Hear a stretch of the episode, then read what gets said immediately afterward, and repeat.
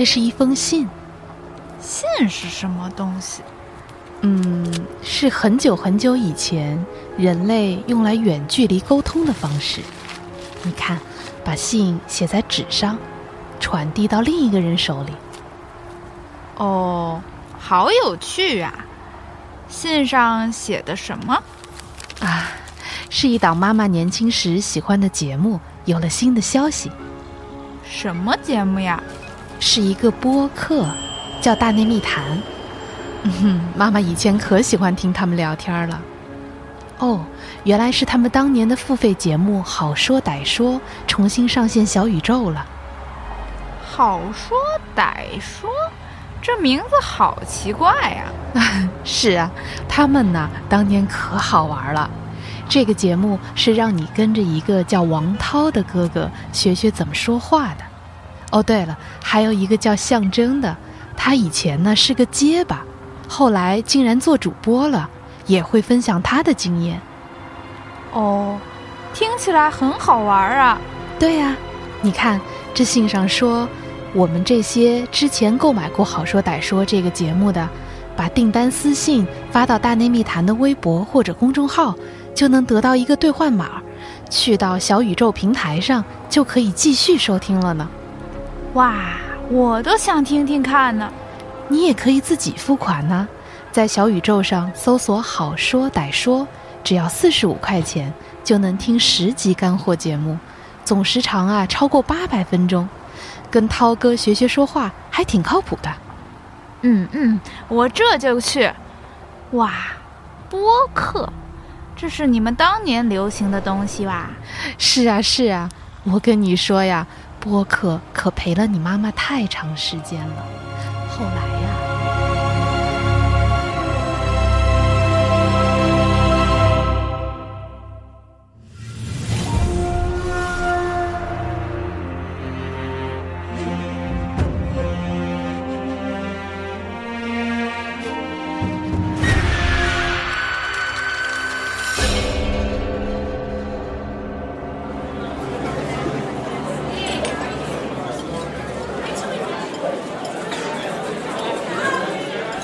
欢迎收听深夜谈谈博客网络旗下的，我也说不清是什么样类型的节目啊，反正就是咱们聊聊天儿，讲讲热点，八卦一下。哎，我们的节目风格也是越来越八卦了啊，社会热点事件、当红人物啊，以及当红的节目、电视剧、综艺等等等等啊。而我们之前由于游戏没聊是吧？呃，韩国呢，近几年这个影视的发展真的是越来越狠了啊！自从这个《寄生虫》拿了奥斯卡之后呢，可以说他们把无论从高端、低端到中端的市场啊，占了个遍，对吧？啊，高端市场无非就是像奉俊昊这样的导演在做顶级的这种影视啊，尤其是电影，像《寄生虫》拿到了奥斯卡的最佳影片，也算是亚洲电影的最高荣誉啊。也是这样的一个事件，让韩国的影视剧综艺一下子再次成为了全球瞩目的啊！这样，美国的 Netflix 公司呢，就和韩国的制作公司、出品公司做了一系列的合作啊。呃，像《鱿鱼游戏》在去年的大火，就让大家意识到了，哟，现在韩国人的东西影视剧已经开始国际化了。我到欧洲这边啊，也发现《鱿鱼游戏》啊，它已经不再是只在。韩国火不是只在亚洲火，而是就连欧洲啊，欧洲人看东西最挑剔了，他们也看鱿鱼游戏啊。他们现在看很多亚洲人都会跟那个鱿鱼游戏里边的人物来对应，这确实是韩国综艺、韩国世界观、韩国文化向外输出的一种非常让人羡慕的现象啊。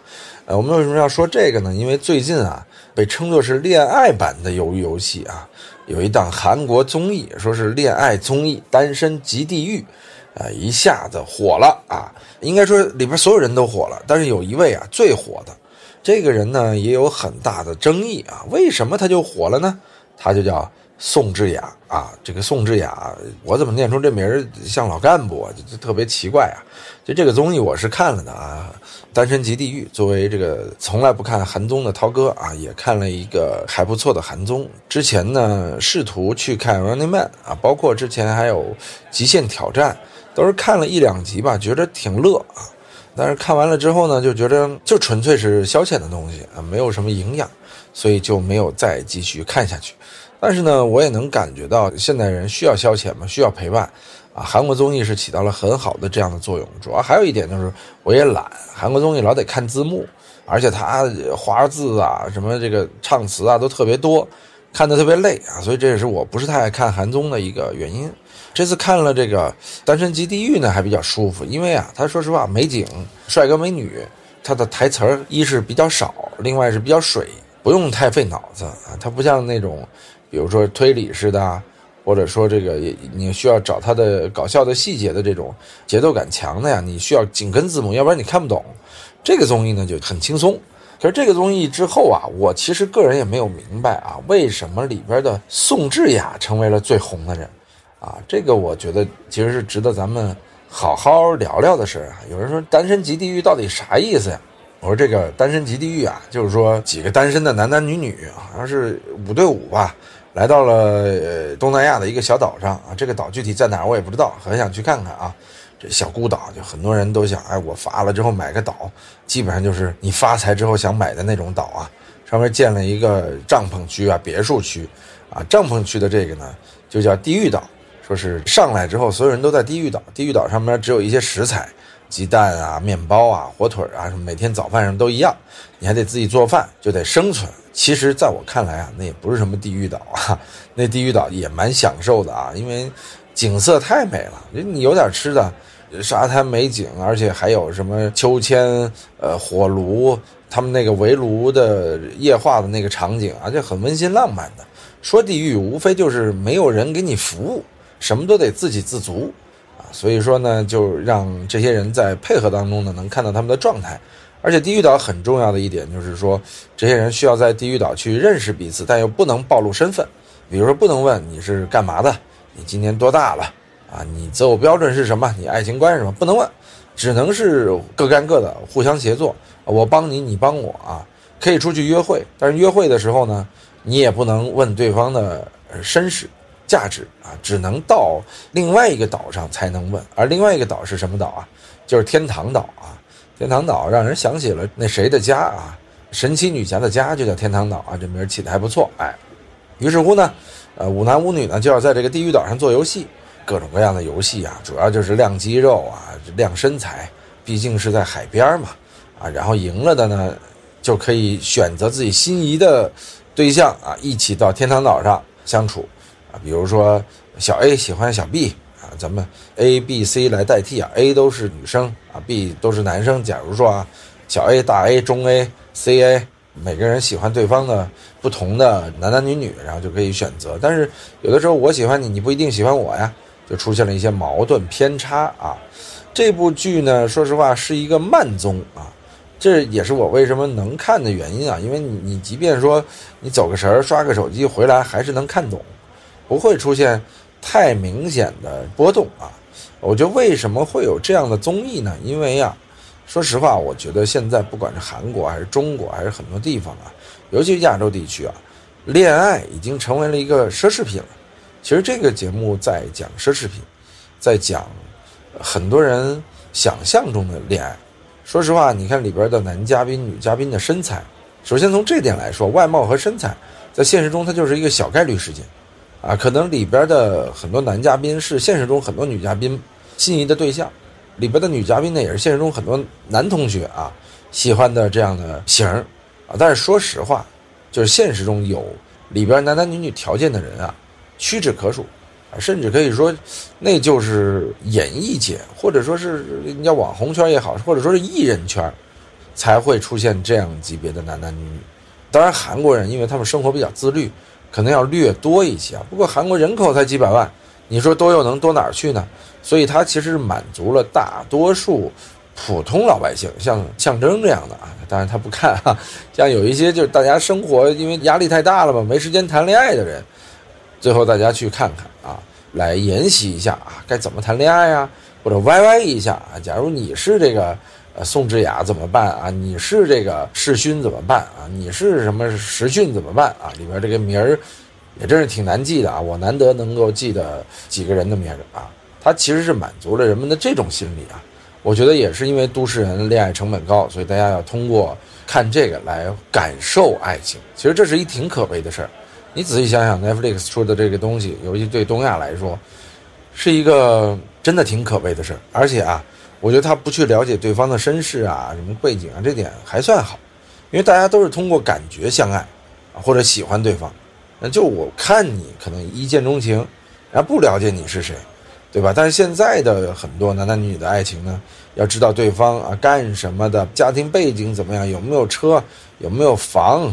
啊，怎么怎么样，怎么怎么样，了解个透，啊，说实话，已经是物质化的恋爱了，尤其在现代社会，这个已经是一个现代恋爱的一种，尤其在中国吧，或者在韩国也是这样一种基本构成了。其实他对爱情本身的破坏是非常大的。所以这个节目呢，抛出了这些东西之后啊，反而让他看的蛮纯粹的，但其实一句话就能打破他们的这种纯粹。我就说这节目里边，他还是有剧本的，啊，另外。还是有人设的，啊，还是有这个 NPC 的，这里边不是每个角色他都是真正的谈恋爱了。当然，确实根据之后很多八卦媒体的追踪啊，确实有一些人可能真的恋爱了啊。通过他们的 ins 啊、Twitter 啊，能看出一些恋爱的踪迹。当然，也有的他他可能还是在合约中，比如说这个合约要求你们现在还是在恋爱状态，啊，所以这样的节目大家也看看乐一乐，也没必要全信啊。里边是半真半假，啊，就跟咱们国家早年间的本土恋爱综艺，其实也是从日本学的啊，叫《非诚勿扰》啊，这里边也是百分之九十八是假的，才有百分之二是真的，所以真真假假，一真一幻啊，反正真去想找对象的人，基本上都找不着，哈，呃，就是真正成的人，那基本上也都不是说素人去找对象的啊，是这样的一个道理啊。哎呀，好吧，我们回到这个节目啊。节目在十二月底、一月初掀起了大风浪啊啊！一共十二个嘉宾，其中好像有一个男嘉宾是候补，两个女嘉宾是候补啊。在这个岛上待了九天之后呢，要做出选择。说实话，这种节目以后会不会成为相亲公司或者说是恋爱公司的一种模式呢？其实是可以借鉴的，但就是成本有点高。但是啊。这其实给很多，如果说咱没有疫情的情况下，很多恋爱的公司一个提醒啊，就如果您以后把旅游和这个相亲做结合，啊，是不是很好？但有的时候啊，对于这个身份的匹配就很重要了。所谓门当户对嘛，那你比如说一个艺术家和一个这个煤老板啊，如果在一个团里，节目是好看，但你很难配对成功，对不对？所以说。大数据就格外重要了。未来，我觉得有一天，当大数据发达到一定程度啊，个人资料输入电脑之后，有了相应的电脑的匹配之后啊，可能真能用这样的模式去相亲，好吧？我们回到这个节目里边，为什么说宋智雅这么火啊？宋智雅，有人就说宋智雅是谁呀？刚才介绍完节目之后，再来介绍一下这个嘉宾啊，宋智雅呀。是一个网红啊，韩国网红。说实话，我完全不认识她。很多人说她漂亮，说她身材好。呃，我个人觉得她她的这这实在不是我的菜啊，或者说实在 get 不到她的点啊。我一直觉得这姑娘大小眼啊，这是从外在上的啊，就不是个大眼睛姑娘，也不是个小眼睛姑娘啊，是个一眼大一眼小的姑娘啊。另外，这个小猪嘴，嘟嘟个嘴，就每天感觉都很不高兴。啊，另外皮笑肉不笑啊，嗯，就就就就这几点啊，它其实都在我比较不喜欢的这个女生范畴，所以我是 get 不到为什么宋智雅在里边有那么多男生喜欢，并且为什么宋智雅在网络上人气这么高啊？我觉得网络上人气高跟节目也是有关的啊，就因为她在里边，说实话，真的是女海王的这种角色啊，她对每一个人暗送秋波，这秋天的菠菜一把一把的送。明明跟这个已经是郎情妾意了，还要跟另一个人暧昧不已，这是可能我觉得很多女孩羡慕啊，但是男生可能就会比较讨厌。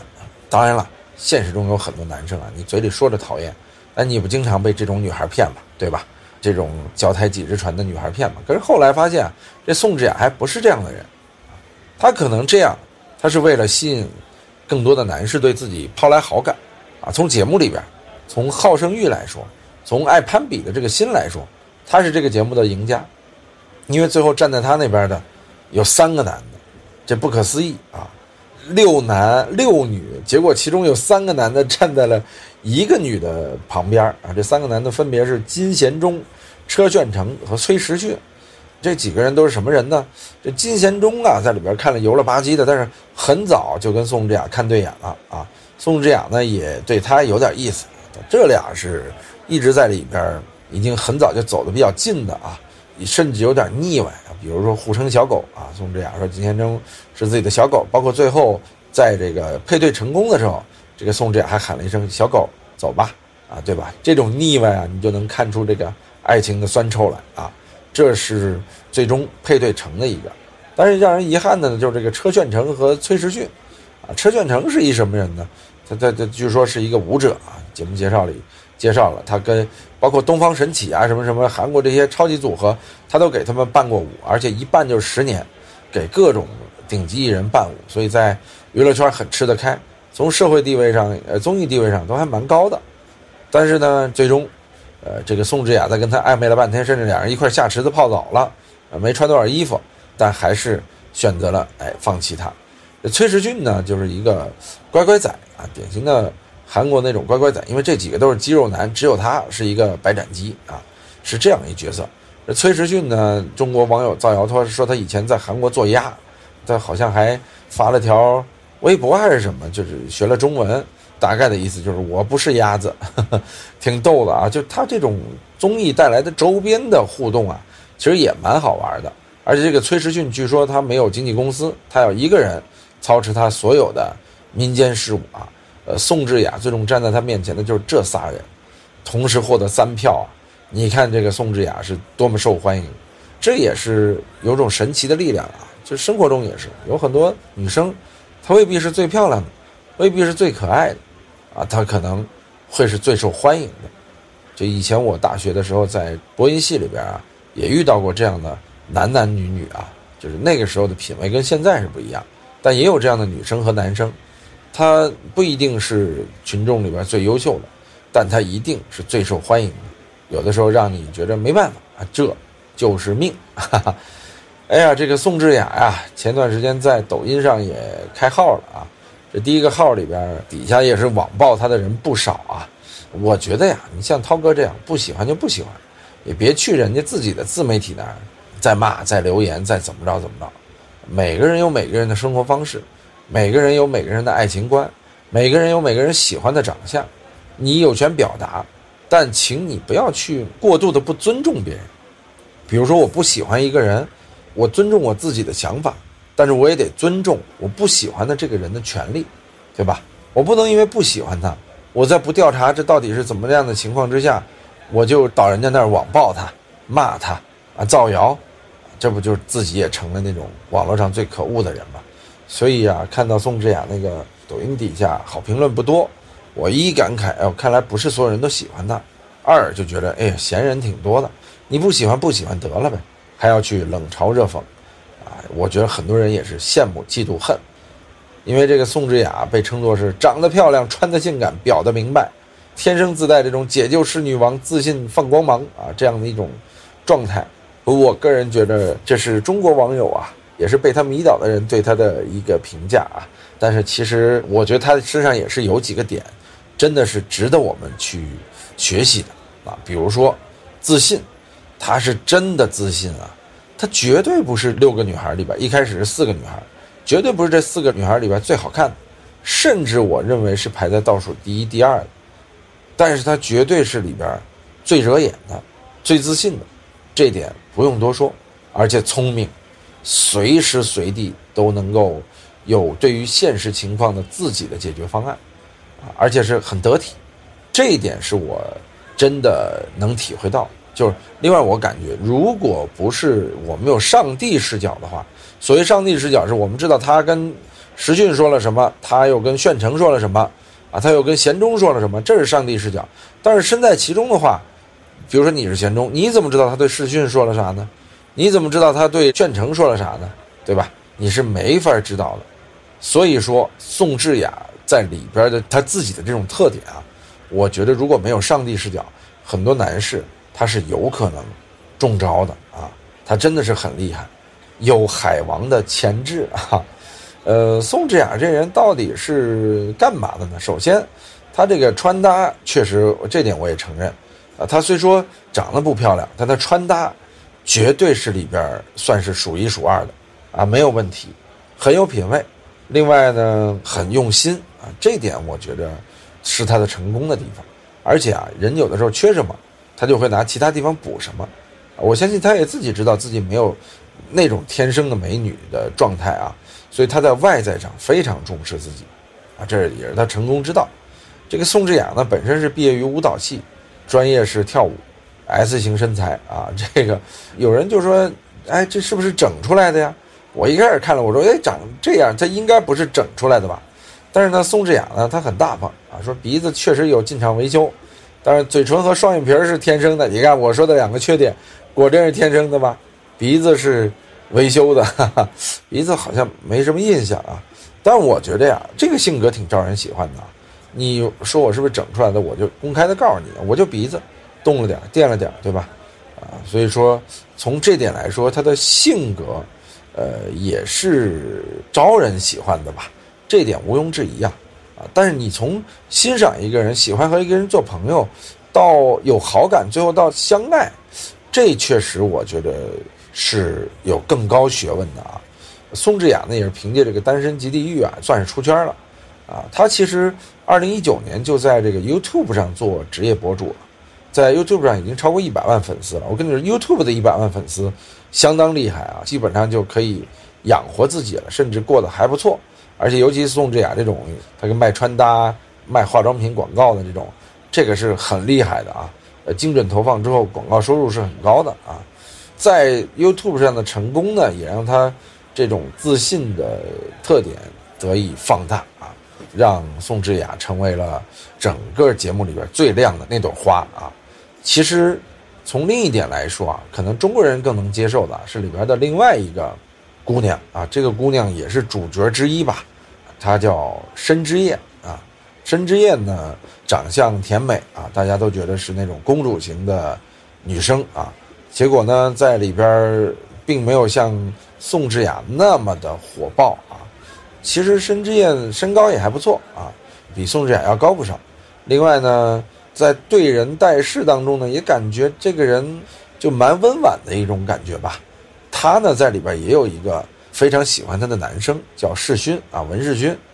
呃，这个男生呢被他拒绝了很多次。我在看这节目的时候就觉得，哎呦，一个男生如果说被一个女生这么不感兴趣啊，真就算了吧，没有必要。因为你想扭转一个女生的想法，可能真的是是非常难的。尤其是世勋，基本上在里边，我感觉有一点点时间啊，这自信心和尊严完全被击溃了，就是人家就不想理你。这有时候就觉得人家不想理你，你还贴上去，挺。没面子的，对吧？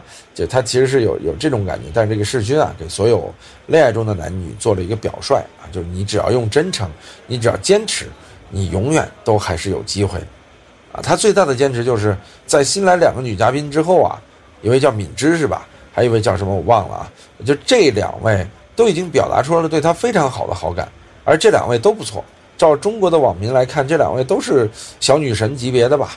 啊，也都很温婉啊。跟这个知燕也是差不多类型的，啊，但都觉着哎，这个世勋应该适时的调转这个矛头了，啊，选一位新人了，因为毕竟成功率会高嘛。结果世勋坚持在自己第一次赢得去天堂岛机会之后，选择了初心啊，也就这个之燕啊，这是一个改变的开始。说实话，那两场啊还蛮让人感动的啊，当然不知道。是不是有这个剧本在里边啊？但是我觉得里边至少表露出了一些真诚，啊，从那一段开始吧，也是把剧情主向引到了另外一个方向，就纯纯的那种恋爱，在他们俩人身上是体现的非常明显的，这是算是这个恋综另外一条成功的主线吧。我认为成功的主线两条，一条宋智雅一 PK 三，另外一条就是世勋坚持如一，感动女主。这两条主线算是这个节目成功的很核心的一个因素吧，就你节目的核和主线啊稳住了，这节目就没什么问题啊。为什么素人综艺突然间这么火呢？就素人恋综啊！我相信接下来中国肯定一堆学的，这不用说，估计接下来的两三个月您就能看到各种中国的，不知道会不会是素人啊？因为中国有的时候素人综艺做不起来，我觉得中国这个很可能是网红恋综，或者说是什么，还是艺人恋综啊？啊，到一小岛上又怎么着怎么着？确实也是因为现在的国家现状有很明显的这个对应关系啊。呃，民政部的数据显示说，二零一八年我国单身成年人口高达二点四亿人。其中超过七千七百万成年人是独居状态，预计二零二一年这一数字会上升到九千二百万人独居啊。这些独居的人，他们对爱情向不向往呢？一定是向往，但是为什么都不去追寻爱情呢？因为爱情的成本高，时间成本、物质成本和你的精力成本都特别特别高。但是呢，你说人需不需要这种爱的寄托？需要。需不需要去畅想？需要，通过什么呀？通过你身边赤裸裸的现实，这家彩礼是多少啊？那家结婚孩子拿了多少月钱啊？就这种非常物质、非常现实的东西，让大多数中国年轻人是打退堂鼓的。而且现在在互联网上已经，我感觉男男女女都是这样，海王男和渣女啊，成为了互联网上好像很多去尝试爱情或者在爱情中。游刃有余的骗子们啊，让这个很多人也不敢尝试爱情，就觉得投入之后你就碰到的再是骗子。还有一点啊，就是爱情定位，很多人啊好高骛远，明明是条件很差的男生，他就喜欢网红女，啊，长得网红脸的女孩。就我就跟你说，人家这个整容的成本是不是都得你偿还？啊，所有人都不切实际的去追寻爱情。我认为爱情讲的是灵魂的价值观的一致啊。是两个人相处起来没有压力，很舒适，互相包容，互相谦让，啊，是这样的一个动力，而不是非常物质的去套每一个人。这女孩各方面适不适合自己，怎么着，不用想那么多。你喜欢就是喜欢，不喜欢就是不喜欢。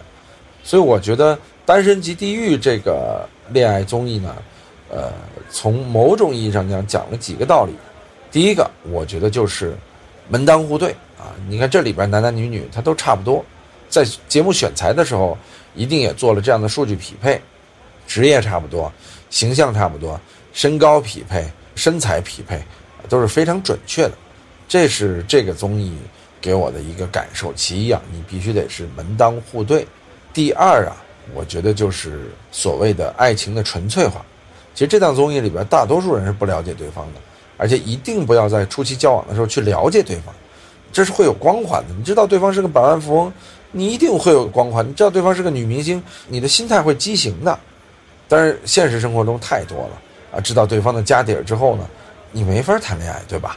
所以这个综艺呢，也是告诉大家，爱情啊，一方面要门当户对，但门当户对不是钱的门当户对啊，是价值观、三观的一致嘛，啊，或者说相似嘛。另外一个是不要去追寻物质上的门当户对。